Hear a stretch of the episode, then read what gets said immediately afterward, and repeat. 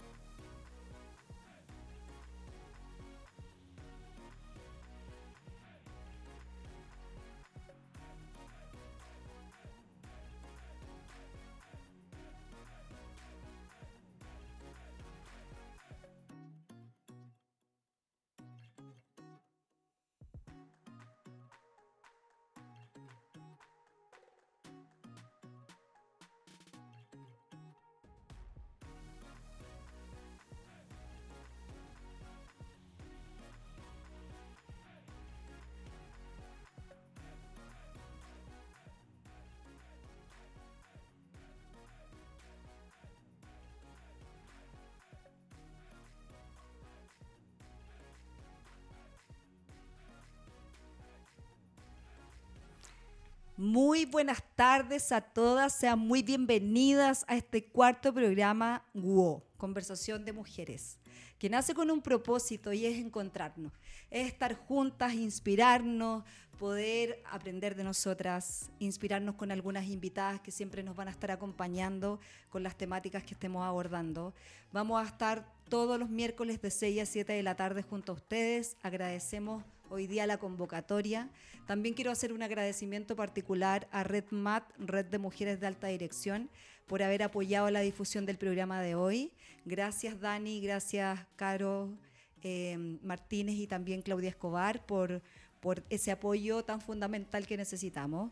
Eh, sentimos que hoy no tenemos un espacio muy abierto y no hay medios de comunicación que puedan disponer para que nosotras podamos hablar temas de interés, de violencia, divorcio, equidad, estereotipos, eh, y menstruación y tantos temas que hoy día son genuinos, reales, transparentes. Y ese es el espacio que buscamos con WO, un espacio honesto. Por eso no tiene edición también y nuestras invitadas también están invitadas a eso, a inspirarnos con sus propias vivencias. Bienvenidos hoy día a este capítulo número 4 de WO y esperamos que nos acompañen cada miércoles de 6 a 7 de la tarde. El tema que vamos a abordar hoy día tiene que ver con la igualdad de género. Seguramente a muchas de nosotras nos impacta de alguna forma eh, o lo vivimos en general en el día a día, en el cotidiano. Así que Cata, eh, ¿Qué tienes tú para compartirnos sobre el tema de hoy? Sí, súper importante, porque la idea es que hoy día eh, conversemos sobre las vivencias de cada una respecto de la igualdad de género y que cada una también en sus casas, de las que nos están, de las amigas ya a esta altura, que nos están eh, observando, que nos están escuchando, eh, también puedan reflexionar y puedan quizás hacer sentirse espejadas, espejeadas con nosotras y podamos ir aprendiendo juntas.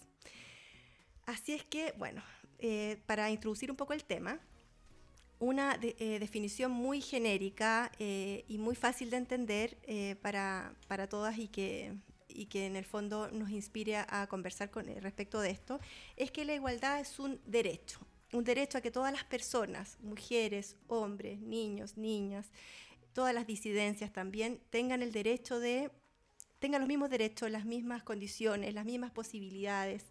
Eh, y que no haya diferencias en ese sentido. ¿no? Eh, entonces, ese es el norte, el fin, que tiene que ver con un derecho fundamental. Y después también vamos a hablar de equidad, equidad de género, porque nos vamos a, eh, nos vamos a dedicar hoy día a hablar de igualdad en el sentido de género. Y la equidad de género es la herramienta, el cómo, el cómo vamos a llegar a, a trabajar y a lograr ese, ese fin último que es la igualdad.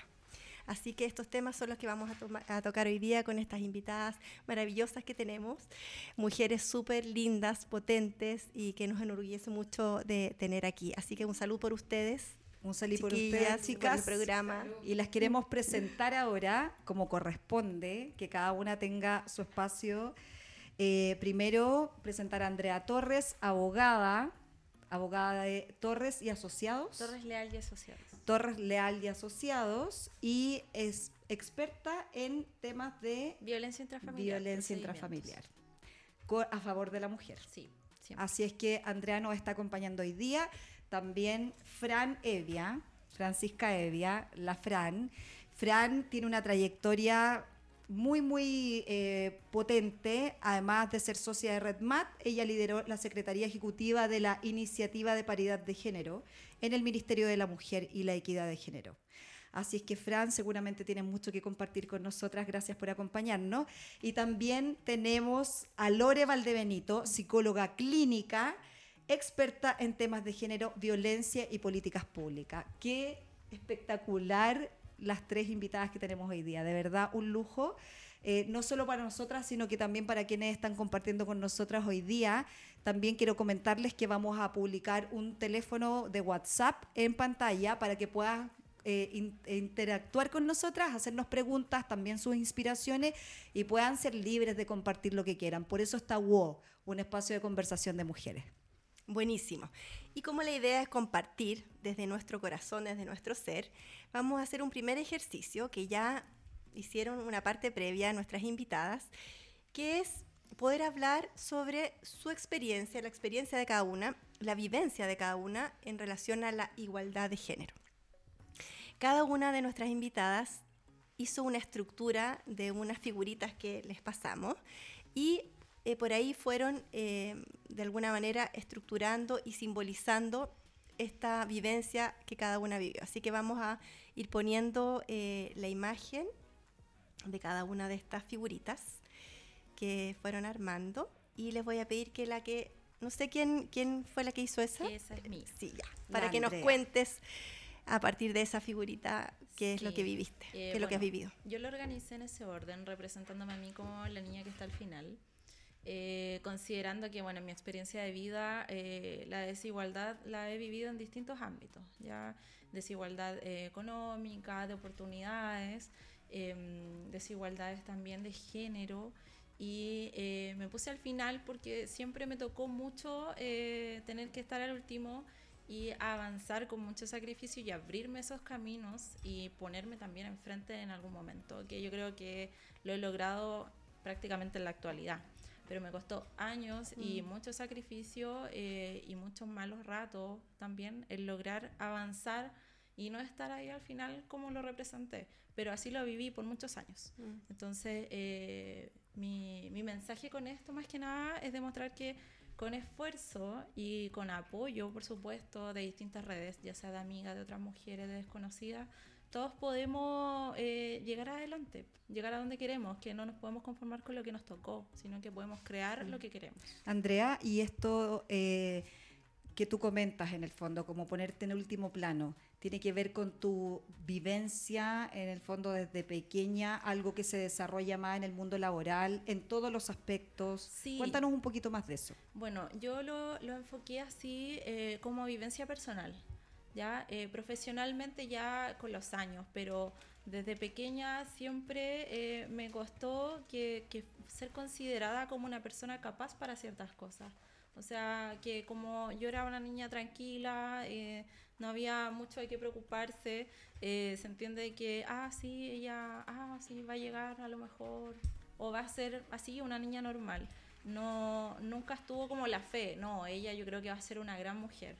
Entonces, en ese sentido, desde mi infancia, eh, siempre tuve que sola demostrarme más que nada a mí misma que yo no iba a ser una persona común y corriente, no me iba, no me iba a quedar en el lugar donde simplemente la vida me puso al principio.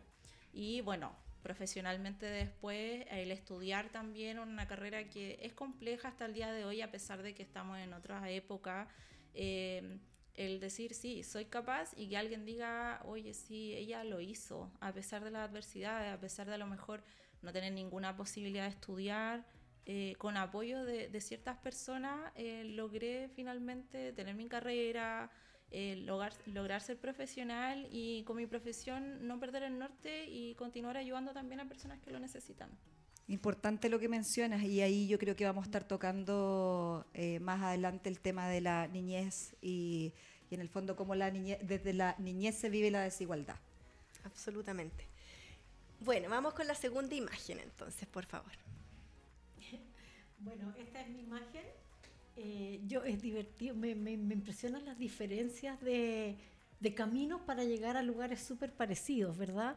Yo me puse, yo soy la niña del frente, la que está detrás mío, la figura es una figura de una mujer, porque yo me crié en una familia donde las mujeres eran mujeres súper poderosas y había bastante paridad entre las mujeres y sus parejas, a pesar de haber machismo y todo. O sea, eran las hermanas de mi mamá, mi mamá eran mujeres súper power.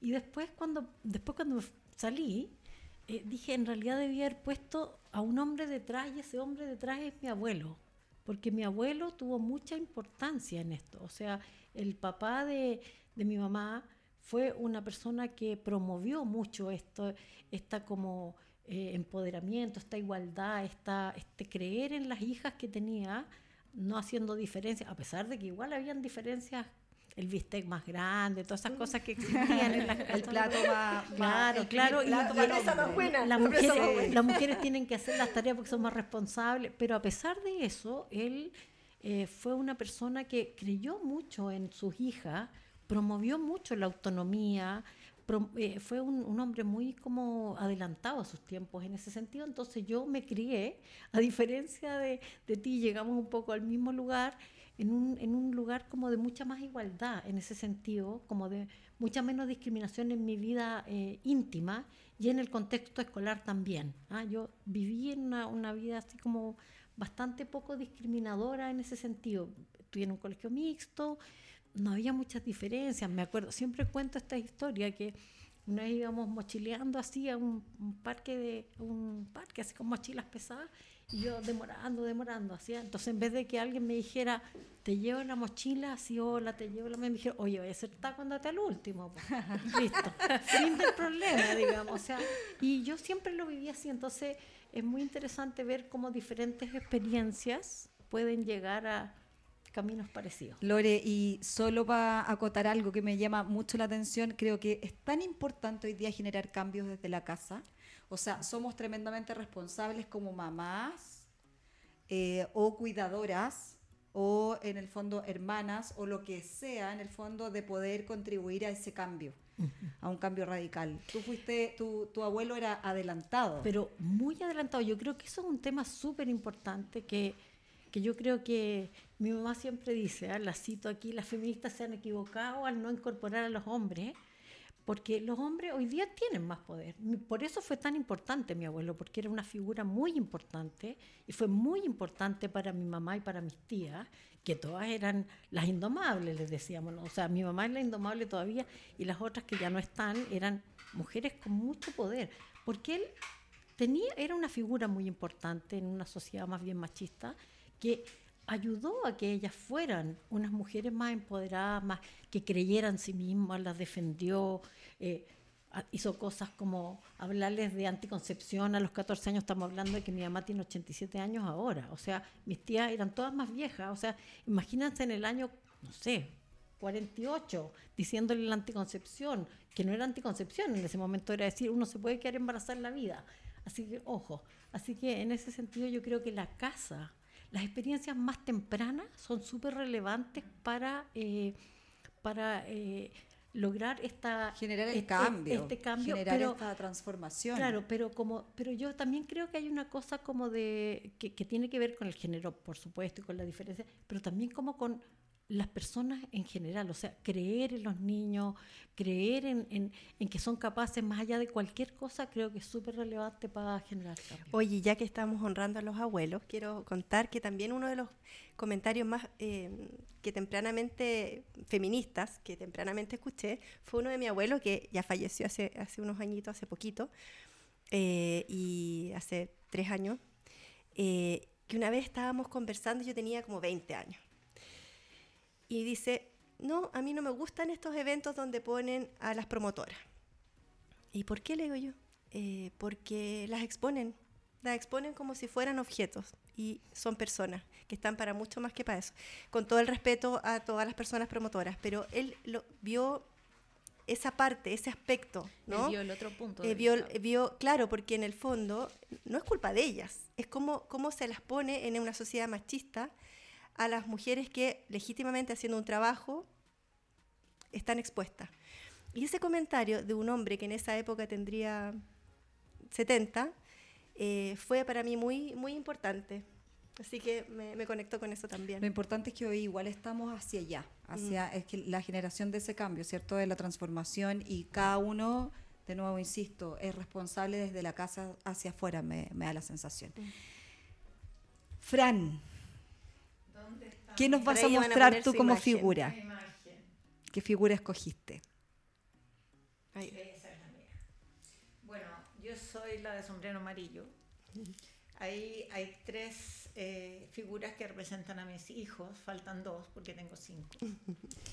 Eh, pero específicamente lo que yo quise decir con esa imagen es que eh, la igualdad o la desigualdad es sistémica.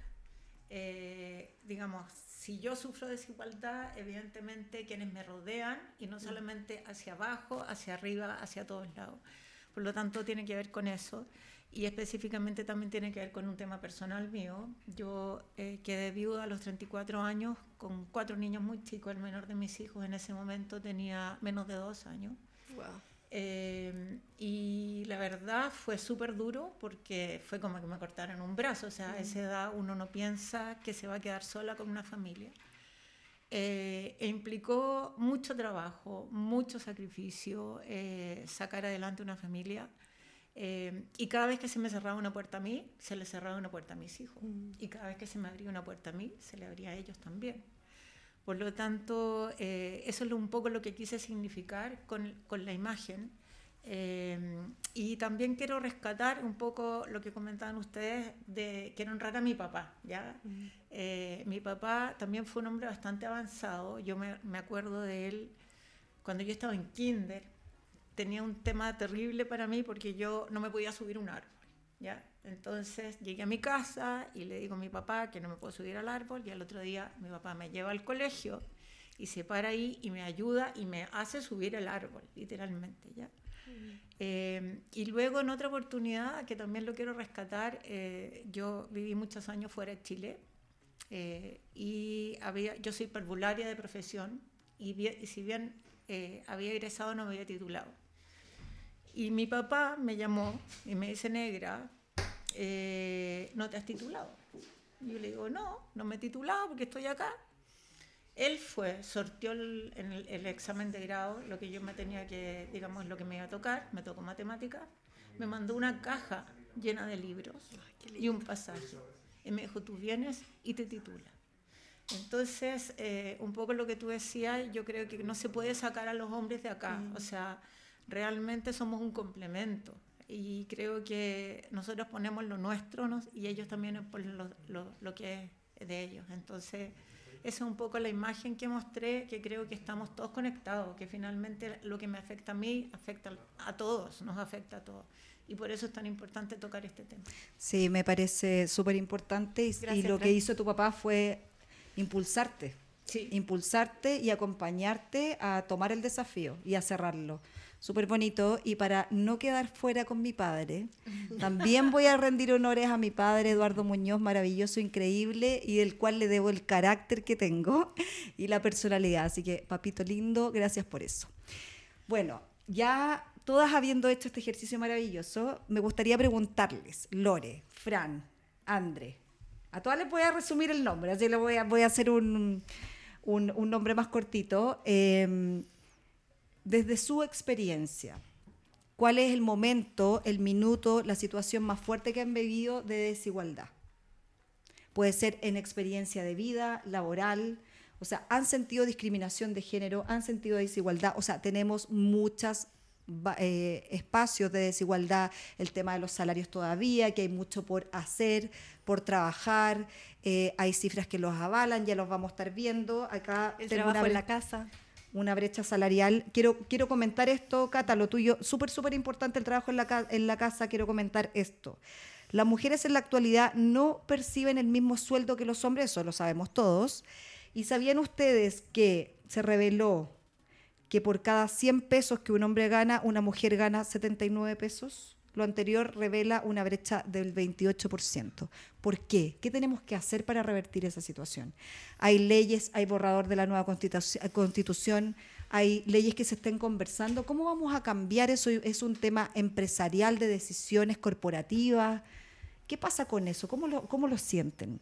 A ver, yo te puedo contar desde mi experiencia, eh, ese, ese número también está relacionado con que las mujeres accedemos menos a cargos de responsabilidad. Por lo tanto, entre más responsabilidad existe, menos mujeres. Eso lo empezamos a ver claramente. Por lo tanto, ese, ese número engloba todo, ¿ya? Eh, y yo creo que una de las cosas importantes que tenemos que hacer es potenciarnos, es, creer que podemos llegar ahí. Eh, es un poco lo que ha hecho eh, rescatando la minería, por ejemplo, ¿no es cierto? Que comenzó poco a poco y hoy día tiene mujeres realmente en cargos altos. Eh, por lo tanto, no tiene que ver que la empresa sea masculinizada o feminizada, sino que simplemente las mujeres hemos quedado abajo.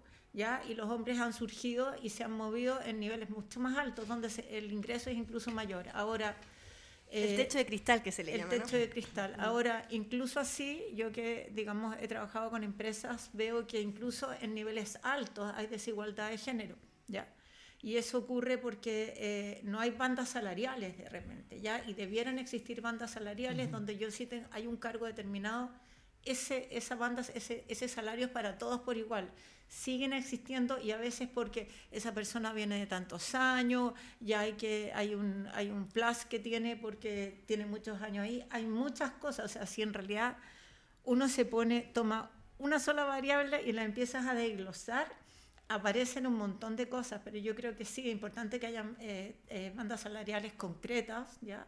Y que, bueno, que la empresa se comprometa con eso y que evidentemente las mujeres empecemos a tomar cargos eh, bastante con más responsabilidad de los que hay hoy día. Hay un tema ahí que a favor la cuota, en el fondo, que ha ido incorporando mujeres, ¿verdad?, dentro de las empresas, sobre todo corporativas, pero ¿por qué tiene que ser por cuota?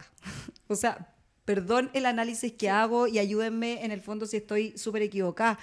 Pero generalmente las personas que toman las decisiones en esa empresa no necesariamente son las mujeres. Y como que la cuota diera la sensación de que, ok, aquí está nuestra cuota, quedémonos tranquilos. Pero no se trata de eso, se trata de un talento. Y como tú mencionaste, Fran, también, de un tema de complemento. O sea, una de las grandes, de las grandes como filosofías que hemos venido conversando este último tiempo y que conversamos mucho dentro del círculo de Red Mat, que es la red de mujeres que pertenecemos con la FRAN, es que los hombres y las mujeres somos complementos en la toma de decisiones y que hoy día no debiesen haber decisiones sin ninguna de las dos partes en una mesa tan importante donde tú estás decidiendo cosas relevantes, ya sea para colaboradores, ya sea para el mundo corporativo o para los negocios. ¿Qué pasa? ¿Por qué, por qué nos cuesta tanto eh, impulsar más allá de... eh, tratar de resolver y en el fondo dejar a todo el mundo tranquilo con la cuota. Es que yo creo que la cuota, sí, termino súper corto con la cuota.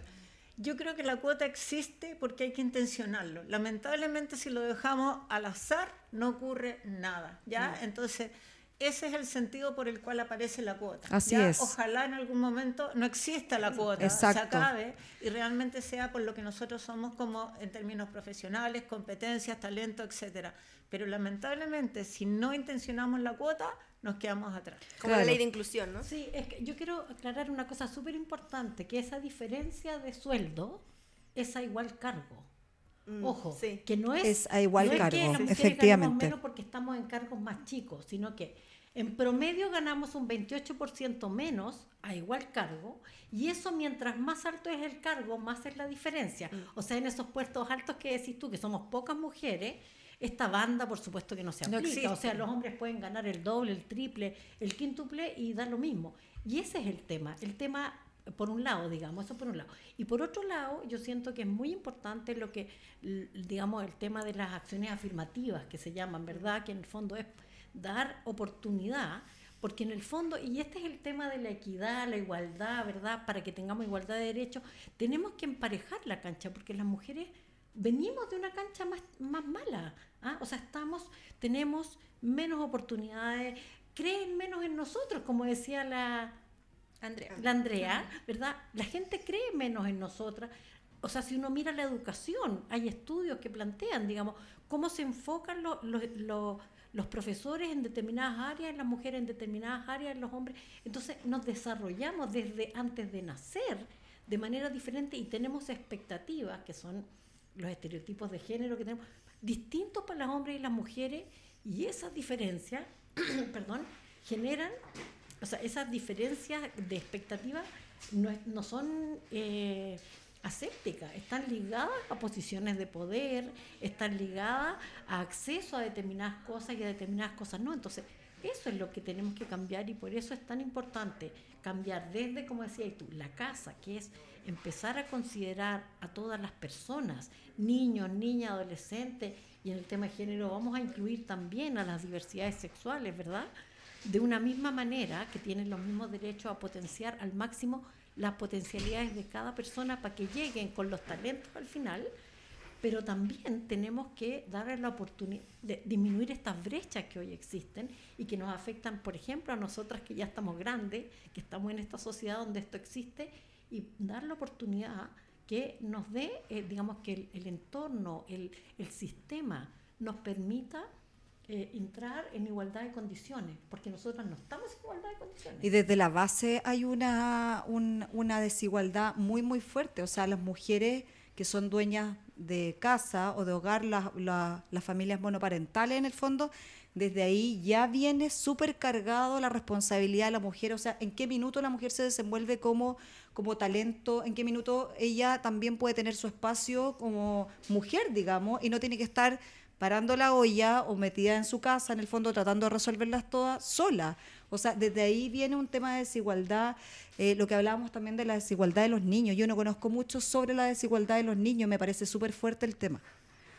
O sea, hay, eh, así súper cortito, digamos, decir, que hay un montón de estudios internacionales que plantean cómo se, cómo se forjan las desigualdades entre hombres y mujeres en el mundo desde, desde la alimentación para adelante, desde el aborto selectivo. O sea, en países donde se aborta a las mujeres. Y se, porque es caro tener mujeres, porque las mujeres hay que dar una dote, esto por supuesto aquí en Chile no existe, No. pero eso existe todavía. Y no nos olvidemos, como dijo la Simone de Beauvoir, cualquier momento podemos volver atrás, así que esto es un- una cosa que hay que permanentemente eh, estar eh, teniendo conciencia. Yo creo que lo más importante, siento que de esta conversación, de este tipo de conversación, es poder tener conciencia de que esto existe, de que existe la desigualdad y de que hay cosas que hacer para cambiarla, que no es natural, que nosotras no es que nos dediquemos a la casa porque estamos hechas especialmente para eso y los hombres se dediquen a ser ingenieros porque son ellos son mucho- no esto tiene mucho que ver con cómo nos han formado Con y con lo que esperan de nosotros y de los hombres y de las mujeres en la sociedad. Sí, yo creo que ese es el punto, que se esperan cosas de nosotras simplemente por ser mujeres. Entonces yo siento que hay que quitarle el base- la base de, de es hombre, es mujer, es minoría sexual, entonces las oportunidades desde, desde esa distinción que hacemos empiezan a ponerse límites a las oportunidades. Yo soy muy cercana a, a mi mejor amiga, eh, una mujer trans, y ha sido muy difícil. Y a pesar de que consideramos que, a pesar de todo, hemos tenido como suerte con la gente que, que su familia, que la apoya, todo el tema, pero yo pienso lo difícil que ya es ser mujer. Imagínense para una persona que decidió que ella es mujer y lo que le cuesta eh, todavía en un país que no entiende que existen variedades y que hay que darle la misma oportunidad mientras uno tenga las competencias. Ese es el punto. Yo creo que lo más importante es que si uno tiene las competencias, ¿cuál es el motivo para decir quién no? ¿Por qué nosotras no? ¿Por qué ella no? Si a lo mejor ella tiene más capacidades que nosotras. Entonces yo creo que uno también como mujer tiene que entender que uno tiene que darse el valor a sí misma. Oye, yo tengo esas capacidades, yo lo puedo hacer perfecto, no te preocupes. Sentir esa seguridad, porque esa seguridad nos permite a nosotros transmitir al otro de que, ah, sí, ella entiende que puede, entonces Mm. como que cuando uno demuestra seguridad, recién ahí ellos sienten que efectivamente uno puede. Entonces yo creo que lo más importante también es convencernos a nosotras mismas, que a pesar que es poco justo tener que uno estar luchando constantemente, pero no sé, mirarme al espejo y decir, oye, yo puedo hacer lo que yo quiera. Qué bonito. Eso es lo importante. Gracias, André. Oye, la Pati les había preguntado cuál había sido el momento en que habían sentido Es verdad, mayor Cata. desigualdad. Oye, Es verdad. Así que no se corran. ¿Qué empiezo? Ya, dale. Eh, yo les conté que yo me quedé vivo con cuatro niños y luego me volví a casar. Tengo una quinta niñita, mi Sofía, eh, cuyo padre desapareció económicamente. Ya. Siento que eh, la ley o la justicia hace poca pega en relación a eso. Eh, quedamos bien al debe. Eh, y el momento donde yo más sentí desigualdad eh, fue un momento donde yo pedí, eh, estaba, estaba viendo el tema de un juicio de pensión de alimentos. eh, y esta persona, no sé si no trabajaba en Chile o trabajaba afuera, pero no estaba, eh, ¿cómo se llama? Eh, boleteando en Chile. Por lo tanto, llegamos allí eh, y él declaró que ganaba 80 mil pesos al año. Insólito. Al año. No. Eh, y fue un momento donde yo me quedé ahí, estaba mi abogado, eh, la jueza le dice, señor, usted es una vergüenza. O sea, usted me está diciendo, usted gana menos que una promotora al mes, le dice. Sí, dijo, es así. Eh, yo estaba en una disyuntiva en ese momento porque me habían dicho que podía demandar a los abuelos. ¿ya? Sin embargo, yo lo encontré poco ético, eran personas mayores, un tema valórico mío que no lo quise hacer. ¿ya? Eh, pero de verdad me sentí, evidentemente él se fue sin pagar ni uno. Eh, le exigieron pagar la ISAPRE, que era todo lo que tenía que pagar, eh, y nunca lo hizo. La verdad, nunca lo ha hecho. ¿ya? Eh, he tenido que hacerme cargo yo de colegio, de la vida, y lo he hecho feliz, ya es mi hija. Pero realmente el tipo no existe. ¿Ya? O sea, existe para llamarla por teléfono, etcétera, pero económicamente no existe. Y si ustedes me preguntan, ese es el momento donde yo más me he sentido con desigualdad. Porque creo que si hay equidad y somos iguales y ambos decidimos traer un hijo al mundo, ¿por qué dejarle a la madre la responsabilidad y simplemente desaparecer? Me Eh, acabas de inspirar con la temática Papito Corazón. Lo vamos a tocar en algún minuto, creo Sí. que está lleno. Está lleno. Eh, detrás de cada mujer que nos ha tocado conocer con la Cata y en esta inspiración hay una historia de vida maravillosa, cada una tiene mucho que aportar y hay mucho de eso, fíjate. Mucho. Y yo creo que está poco resuelto. No sé, Andrés, si hay algo que aportar desde las leyes respecto al papito corazón en el fondo que no se ha hecho cargo de sus Sí, responsabilidades. bueno, yo creo, opinión súper personal, que el- los procesos eh, son muy complejos. Desde ya uno tiene que ser investigador privado y saber sí o sí cuál es el domicilio. Entonces, eh, de ahí empezamos mal. Si no tengo el domicilio, no puedo demandar. no, mal. Es que no mal, pueden mal, notificar po. por RUT, por Claro, ejemplo. claro, Solo pueden notificar Claro. por domicilio. Entonces, desde ahí empieza todo muy mal. ¿Han tratado de mejorar los procesos? Sí. Ahora se han creado nuevas formas, pero yo siento que eh, seguimos siempre estando al debe, porque hay un montón de, de cosas. O sea, gente que pasaron años que nunca pagó su pensión de alimento, llega a la edad del mayor de edad, pero él sí paga a un abogado para solicitar el cese de alimentos, pensando que no tiene que pagar la deuda. Pero no es así. Tiene que pagar. Claro, prescribe en algún momento. Pero en algún minuto la va a pagar. O sea, alguien que tiene Claro. más de 20 millones de pesos, por Es ejemplo, que ¿tú ese es el punto, ¿cómo uno Ya- lo obliga ya- a no pagar? fue, ya. No, es una injusticia tremenda. vamos, a to- vamos a tocar el tema, André, te vamos a invitar cuando abordemos el tema de, de- de la injusticia en el fondo y cómo el- las madres muchas Sí, veces... que ao- actualmente el no pago de pensión de alimentos está constituyendo violencia intrafamiliar. O sea, esa es la Buenísimo. importancia. Es que es Me parece espectacular. Pero por supuesto. económica. Sí, y me parece... Y violencia intrafamiliar también con, con el hijo, que en el fondo no tuvo no tuvo el amor, o sea, digno de un padre en O sea, el fondo. Creo que hay un tema psicológico Si importante. la única comunicación con tu hijo fue pedir el cese de alimentos, o sea, para mí eso no tiene, no, no es concebible de ningún no, punto de todas vista. maneras que no. Bueno, yo, yo creo que un tema súper relevante que lo puso en evidencia la pandemia y la pandemia Sí. ha tenido sus cosas positivas. No sé, tú me corriges, creo que es el 84% de los padres, que en general son los padres porque la mayoría de los hogares están a cargo de las madres, son pocos los padres que se quedan con sus hijos, ¿verdad? Y a esos que se quedan con sus hijos, o sea, olvídate, la justicia los encuentra, pero ya ¡oh! les da todas las pasadas y las mujeres que no tienen nada tienen que pagar pensión de alimentos porque los padres son maravillosos y eso es puro estereotipo de género o sea es decir a las mujeres las mujeres tienen que hacerse cargo los padres cuando se hacen cargo ¡oh! démonos con una roca en los dientes porque quiere hacer pero sin embargo la pandemia fue la que evidenció que el 84% de los padres no pagan la pensión de alimentos No, es que una justicia- Y no pasa nada. y no pasa Es una vergüenza. No pasa y no nada. Absolutamente nada. Y no pasa nada Por eso no la pagan. po. Todavía. No, po. Claro, y hay No hay casos que, consecuencia. que nunca pagan, prescribe la deuda y él súper bien, o sea, Claro. feliz por la vida, y, no y pasa bueno, nada. y, y todo, y todo esto como tú contabas, o sea, que decir, ya, yo no, no tengo nada a mi nombre porque los hombres han sido del mundo público, entonces saben cómo moverse, saben cómo poner las cosas a nombre de otro, las mujeres también no estamos hechas para eso, entonces, por ejemplo, voy a poner un ejemplo que, que es súper interesante y que yo llamo a todas las mujeres a abrir los ojos en esto, con los temas de la plata y todo eso, estamos casadas en separación de bienes todas las cosas están a nombre del marido, porque él es el que pidió el crédito, pero ¿para qué te vayas a endeudar tú? No te preocupes, si todo es maravilloso, pero todo es maravilloso y todo es lindo hasta que se pone feo, y cuando se pone feo, se pone muy feo.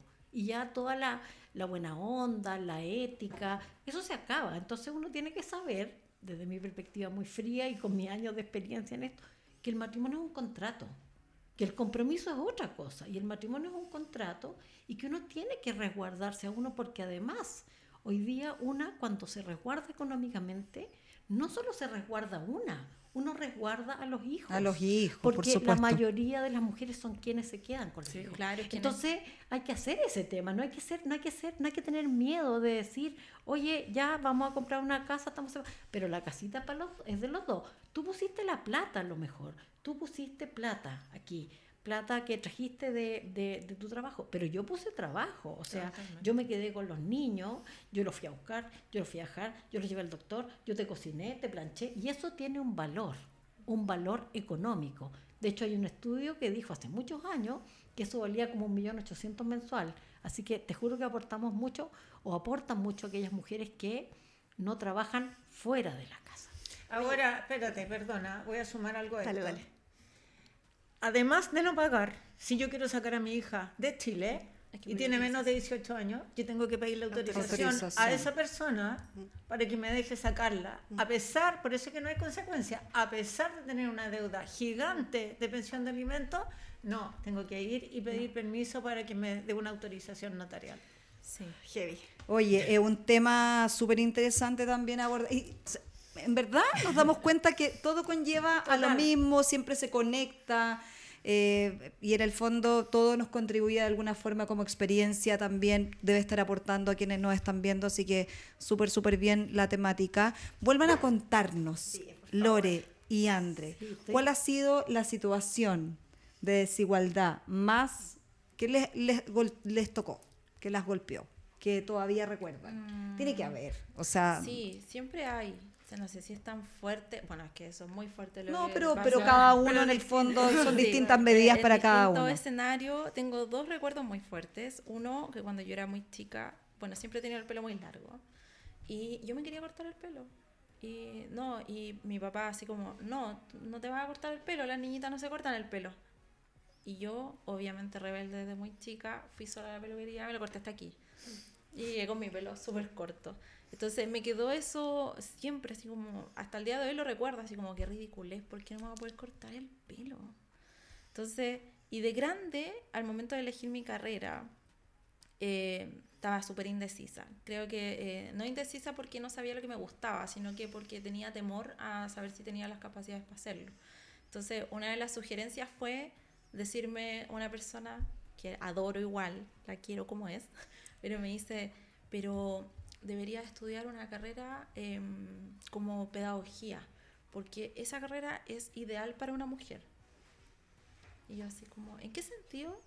Es ideal porque cuando tú seas mamá puedes tener a tu hijo en el mismo colegio en el que tú trabajas. Y yo así como... Y si no quiero tener hijos, porque Claro. Y yo tratando de asimilar eso. y Dos por uno, dije, dos por uno. Claro. Va a salir barato. ¿no? Claro. Entonces yo sentí así como dentro de mí, así como, ¿qué respondo a esto? Mm. Eh, y, y dije, gracias por la sugerencia. Entonces eh, eh, la, la tomé, no supe qué decir, esa es la verdad. Y me quedé con ese shock y como que tampoco lo olvidé. Como el decir, oye, esa es una carrera para mujer, fue como, ¿por qué? ¿cuál es el motivo? O sea, un, un motivo plausible, por supuesto, que me puedan decir la razón notable por el cual es muy bueno para una mujer. No tiene sentido. No tiene ningún sentido, para nadie. como tomar conciencia de los estereotipos tan marcados y las creencias, que son creencias súper Claro, limitantes. que son porque cosas si se te chicas de mete a repente. ti, digamos Claro. como una vocecita que te está diciendo todo el tiempo, esa carrera no es para ti, esa carrera no es para ti. es como también te eso de siéntate como señorita, esas Mm. cosas chicas que uno a veces es inconsciente, pero es un mensaje súper importante para las niñas Mm. y para los niños también. ¿no? Eh, eso es, es juguete de niña, esas cosas chicas marcan, marcan Mm. vidas y marcan personalidades cuando ellos son adultos, entonces hay que tener mucho cuidado con Hoy eso. día igual las generaciones están mucho más claras con eso. Sí. Yo les quiero contar, estuve conversando con, con una, una sobrina mía, amada, eh, y le comenté una situación que me había ocurrido laboral y me dijo, eso es discriminación de género. Tiene 13 años. Y yo la miré y dije, Me encanta, me encanta. Sí, y lo conversamos. Y ella tuvo su punto de vista. Eh, y, y de hecho después lo conversamos, Cata, y nos hemos ido inspirando también en eso. Y hoy día el cambio es como súper alentador saber que vienen cambios radicales desde ahí también, ¿verdad? Desde estas nuevas generaciones que están empujando una cultura mucho más equitativa en todo sentido. Eh, hay un celular, chicas, que suena y suena, no me puedo hacer la loca. No es mío. No, Pero- No, no sabemos de quién es. Perdón, Mío tampoco. Soy yo. Es, soy yo. es la Cata, la Cata Moreno. No importa, pero mira, no importa. programa es así. No, si este programa es así. Siempre lo tengo en silencio, siempre. Todo el mundo me llama, yo lo tengo en silencio porque como hago coaching, qué sé yo, y cosas que no tengo que tenerlo apagado, eh, o en silencio, nunca está prendido. Y justo ahora está prendido. No importa, pero mira, eso, eso es súper, muestra lo genuino y transparente y honesto de esta instancia, porque de verdad que queremos que sea así, muy suelto. Así que suena el celular de Cata y bueno, lo, lo comentamos. Eh, Yo quería, yo quería decir Lore. eh, mi experiencia. Yo, yo en general viví en un mundo bastante poco discriminado. En realidad yo ahora, yo cada vez que miro para atrás, me doy cuenta de lo privilegiada que fui, de verdad. Privilegio. ¿ah? Pero me acuerdo mucho de que yo tengo un primo que vivía ahí en la Plaza Sandón y que ellos iban a estas cosas como de los bomberos y que querían ser bomberos, como esos como jóvenes. Y yo lo único que quería era hacer esas cuestiones, esos ejercicios. Y fuimos, y no, que yo era mujer. Eso me acuerdo. Y otra cosa, sí, pero como, como que me quedó marcado eso así, no como una experiencia traumática, pero... Y lo otro es como nosotros teníamos, yo estuve en un colegio que era una casa, no era un colegio así como con... Entonces... Eh, Miranda, ¿no? Sí, entonces había un, una, un pedazo de patio que era enano y que los hombres se lo agarraban y jugaban fútbol y todos nosotros teníamos que aguantar. Entonces, bueno, lo resolvimos de una manera muy chistosa y por eso también eh, nosotros entonces hacíamos equipo al gol. Ah, o sea, porque todo era, todo era al gol. Al gol eh, salía un equipo, entraba otro equipo, entonces nosotros ya para jugar en el patio teníamos que jugar al gol nomás, porque si no, tenían toda la cancha. Ahora, eso era como muy, muy ingenuo, pero de verdad era bien eh, patudo de su parte, en realidad. que Ahora, nosotras éramos, eh, la- las chicas con- de mi curso, por ejemplo, éramos mujeres que nos gustaba esto, teníamos un equipo de fútbol que íbamos a ver, yo soy súper, súper colocolina, entonces estaba bien, pero igual era eh, algo que además el colegio nunca reguló. A pesar de tener un montón de otras políticas, nunca dijo, oigan, ¿saben qué? El patio no es para los hombres. ¿ah? El patio es para los niños y las niñas. Eh, al recreo a las 10 le toca a los niños, al recreo, ya por decir cualquier cosa. No, eso, entonces eso me acuerdo de esas discriminaciones. Oye, Lore, y desde tu mirada como psicóloga clínica, tu experiencia, porque tienes una experiencia muy larga, me imagino que te ha tocado ver muchos casos. Eh, hablábamos de esta situación de la, de la desigualdad de los niños y desde ahí, bueno, desde ahí parte hasta, hasta el día de hoy, digamos, hasta que creces y vives con, en el fondo con ese espacio a lo mejor errado, que tenemos que generar cambios, por eso también eh, está WO, para permitirnos y aportar ese granito de arena de escucharnos y saber dónde están los dolores para poder incentivar y motivar a otras mujeres a hacer los cambios, a levantar la voz. A lo mejor no vamos a mover mucho, o sí, no lo sé, pero por lo menos sentimos una sensación tan gratificante cuando terminamos el programa de haber aportado. Generalmente nos abrazamos siempre y es como algo contribuimos con un granito de arena. Eh, y desde ahí también como invitarte a contarnos ese espacio, como desde tu experiencia de, como psicóloga clínica. Bueno, yo, yo creo que hay una cosa que es súper importante que, que dijeron la Andrea y la Fran. ¿Estoy bien? Sí. Eh, Súper bien. Que, que yo creo que es muy importante que las mujeres se empoderen solas, pero yo creo que eso no es lo que hay que hacer solamente. Yo creo que los cambios estructurales son necesarios. Porque generan, porque Totalmente de aquellas acuerdo. mujeres que no pueden, que no tienen las capacidades, que no tienen la resiliencia, que no tienen las competencias, por último, que son, tienen más limitaciones porque así es la vida. Porque ¿ah? tienen menos Y, y herramientas. porque, y porque depende Quizá. también donde uno nazca, eso también, También, es- las discriminaciones también es son importante. eh, eh, lo que se ha llamado la interseccionalidad, ¿verdad? Y discriminación sobre discriminación. O sea, no es lo mismo ser una mujer del barrio alto en Chile y que tiene una profesión para vivir di- discriminación de género que ser una mujer discapacitada mapuche que vive en la ruralidad. Es súper distinta. La, entonces, yo creo que hay un, un tema personal, que es de formación, que es de apoyo, y los psicólogos tenemos que hacernos cargo de esto porque muchas veces somos incluso instrumentos de mantención del statu quo. Y eso es súper peligroso para mí, por lo menos. Y por otro lado, creo que también, y, bueno, ya hay mucho daño en ese sentido, y, y de, de como, como, un poco desde lo que yo he hecho en lo clínico, la, el tema de la violencia está basada en esto, o sea, en la creencia instalada de que las mujeres son, son más tontas, son más débiles, necesitan protección, necesitan tutoría, y los hombres son más inteligentes. De hecho, y me podrá corregir la abogada, hasta el año 89, nosotros teníamos que pedirle a los maridos permiso para salir del país, para celebrar contratos y para trabajar. Bueno, en la actualidad las mujeres que están casadas en sociedad conyugal todavía necesitan firma para... Hasta el 2004. ¿Para salir del país? Para esterilizar. No, no. no. pero antes hasta el 89 sí. Pero para vender actualmente. ¿Y el hombre no? No. No. No, porque, no, es que porque, la supuesta, una... porque el supuesto, y esto es muy importante, porque eso es lo que está detrás de esto, es que nosotras somos incapaces ante la ley. ¿Y cuál es la importancia de que eso esté plasmado en la ley? Que es la visión que tiene este país respecto a la mujer. Por eso es tan importante cambiar en lo chiquitito, en lo personal, en lo grupal, pero también en lo estructural y también en las leyes, porque las leyes ponen un marco, ¿verdad? En donde decimos, por ejemplo, a eh, paridad, en donde decimos, eh, tomamos los tratados internacionales que hablan de la, de la violencia, de la discriminación, de la, de la no permiso a, la, a las inequidades y a las discriminaciones de las mujeres y las hacemos carne en cada una de las acciones que se hacen a nivel macro y a nivel micro y un llamado a mis colegas psicólogos aquí y en la terapia, por supuesto que sí, porque es muy eh, peligroso no mirar esto y, y, y, como naturalizarlo y como hacer que la gente se adapte y acepte y siga en este en esta totalmente de acuerdo todos los psicólogos debiéramos estar formados en género todos todas las es personas. transversal es transversal. Claro y, y, en la psicología, en, en, la clínica, es mucho el daño que se puede hacer si, si eso está invisibilizado. Mm, de acuerdo. ¿Y desde las leyes tenemos alguna esperanza, André?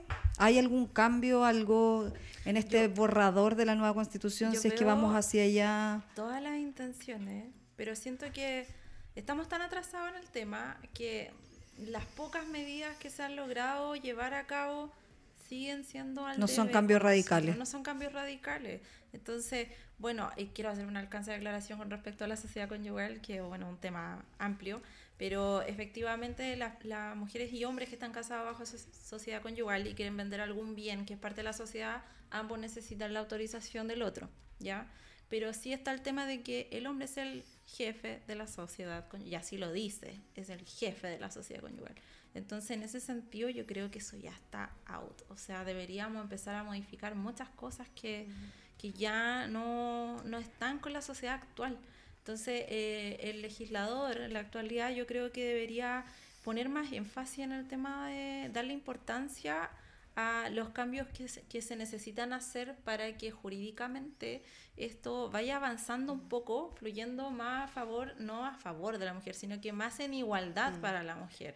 Ese es el punto. Pero yo creo que sí, estamos al debe, se han avanzado, se han hecho cosas importantes, sí, no podemos de- quitarle mérito, pero falta siempre.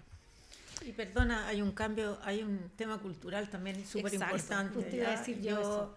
Eh, si podemos tocar el tema de la autonomía económica, ¿no es cierto? Que yo creo que hay que impulsarla y que nuestras hijas y todos sean a- completamente autónomas económicamente.